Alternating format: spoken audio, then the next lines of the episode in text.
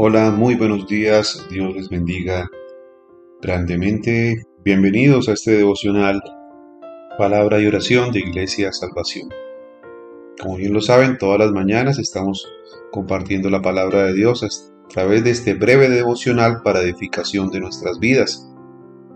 Te invito a que lo compartas igualmente con tus amigos y conocidos a través de las redes sociales. La palabra que tenemos para hoy está en Hechos 14, del 1 al 7 y habla sobre Pablo y Bernabé en Iconio. Dice así la palabra de Dios. Aconteció en Iconio que entraron juntos en la sinagoga de los judíos y hablaron de tal manera que creyó una gran multitud de judíos y asimismo de griegos. Mas los judíos que no creían excitaron y corrompieron los ánimos de los gentiles contra los hermanos. Por tanto, se detuvieron allí mucho tiempo, hablando con denuedo confiados en el Señor, el cual daba testimonio a la palabra de su gracia, concediendo que se hiciesen por las manos de ellos señales y prodigios.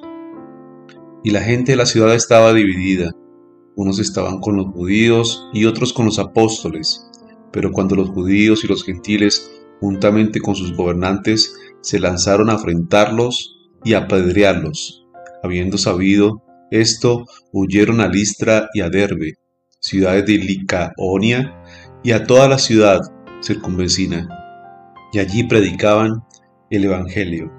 Palabra de Dios entonces en Hechos 14 versículos 1 al 7. Y vemos aquí entonces a Pablo y Bernabé sufriendo persecución. Podríamos desear entonces llevar a cabo un acto milagroso que convenciera a todos y de tal manera de que no tuviéramos suposición. Quisiéramos que la gente recibiera la palabra de Dios con agrado y la atesorara en su corazón, pero muchas veces esto no sucede. Quisiéramos que de una vez y para siempre recibieran a Jesús, el Señor, como Salvador, pero aquí vemos que aunque sucediera un milagro, no convencería a todos. Dios capacitó a estos hombres para hacer grandes milagros en confirmación de su mensaje de gracia pero la gente permaneció a distancia. El mensaje entonces a veces se puede perder, el mensaje a veces puede caer en una tierra que no es fértil. De allí que en la Biblia nos explica la parábola del sembrador. Hay personas que tienen un buen terreno en su corazón, en su vida, para los cuales es de agrado recibir la palabra de Dios, mientras que hay algunos que simplemente no son tierra fértil, no son tierra deseable.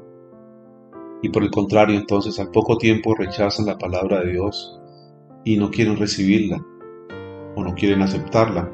Y esto fue lo que le sucedió entonces a Pablo y a Bernabé. A pesar de que había gran poder en ellos, hacían señales y prodigios, de tal forma que confirmaban así la palabra de Dios, no fueron bien recibidos por los judíos y gentiles, Muchos de ellos entonces se lanzaron y los afrentaron y los apedrearon.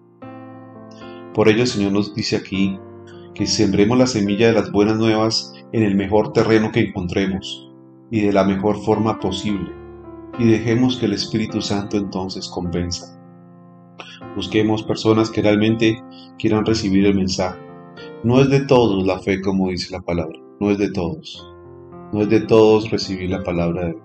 No todos quieren recibirla y no todos se van a salvar, pero debemos seguir entonces persistiendo y predicando con denuedo como hacían estas personas, como hacía Pablo y Bernabé. Iconio, Listra y Derbe fueron tres ciudades que Pablo visitó al sur de la región de Galicia.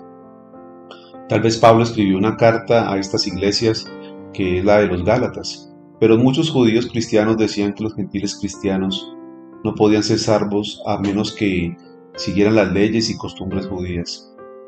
La carta de Pablo refutó este argumento y llevó a los creyentes a la verdadera comprensión de la fe en Jesús. Hoy te pregunto, ¿tú realmente conoces y tienes la verdadera comprensión de la fe en Jesús? Si no es así, te invito a que estudies, que escudriñes más la palabra. Pablo más adelante, igualmente, en el libro de segunda de Timoteo explicaba y le decía a Timoteo, a su hijo espiritual, que vendrían persecuciones, que vendrían problemas. Pero uno debe seguir, debe perseverar. Le decía aquí Pablo en 2 de Timoteo 3:10 lo siguiente a este hijo espiritual que tenía, que era Timoteo. Dice así, y esto es para todos. Pero tú has seguido mi doctrina, conducta, propósito, fe, longanimidad, amor, paciencia, persecuciones, padecimientos, como los que me sobrevinieron en Antioquía, en Iconio, en Listra, persecuciones que he sufrido y de todas me ha librado el Señor. Y también todos los que quieren vivir piadosamente en Cristo Jesús padecerán persecución, mas los malos hombres y los engañadores irán de mal en peor, engañando y siendo engañados. Pero persiste tú en lo que has aprendido y te, persuadiste, sabiendo de quién has aprendido, y que desde la niñez has sabido que las sagradas escrituras, las cuales pueden hacerte sabio para salvación por la fe que es en Cristo Jesús.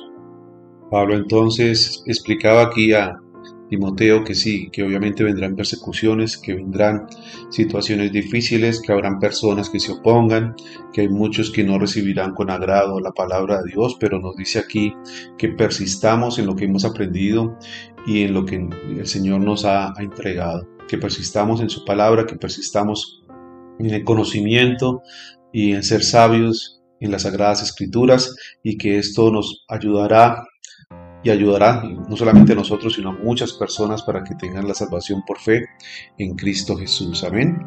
Padre, yo te doy gracias, Señor. Gracias por tu palabra, bendito Rey. Gracias por esta mañana, por cada una de las personas que nos escuchan, Señor. Hoy te pido, Padre, en el nombre de Cristo Jesús, que a pesar de las persecuciones y padecimientos como los que sufrieron estos hombres o que de pronto sufriremos nosotros, sigamos persistiendo, Señor que a pesar de que haya malos hombres, a pesar de que haya engañadores, Señor, que no quieren recibir la palabra, hoy te pido, Padre, en el nombre de Jesús, que nos ayudes, Señor, que nos guardes, que nos protejas, bendito Rey. Sabemos que no es para todos la fe, Señor, pero nosotros cumplimos con lo que tú nos has dicho, Señor. Hoy te pido, Padre, en el nombre de Jesús, que tú nos ayudes, Señor, que nos lleves a buenos terrenos, Señor tierra fértil donde personas quieran realmente recibir tu palabra, Señor. No como estos judíos o como estos gentiles que apedrearon y persiguieron a Pablo y a Bernabé. Hoy en día, aunque no tenemos este mismo tipo de reacciones, sí tenemos mucha oposición, Señor, a través de las redes sociales, a través de grupos LGBTI, a través de personas que quieren llamar a lo malo bueno y a lo bueno o malo, Señor. Por eso hoy te pido, Señor, que tú nos des de tu discernimiento, Señor, que nos des poder de nueva unción para poder llevar tu palabra, tu palabra, Señor, a buena tierra, Señor, a la tierra que tú hablas.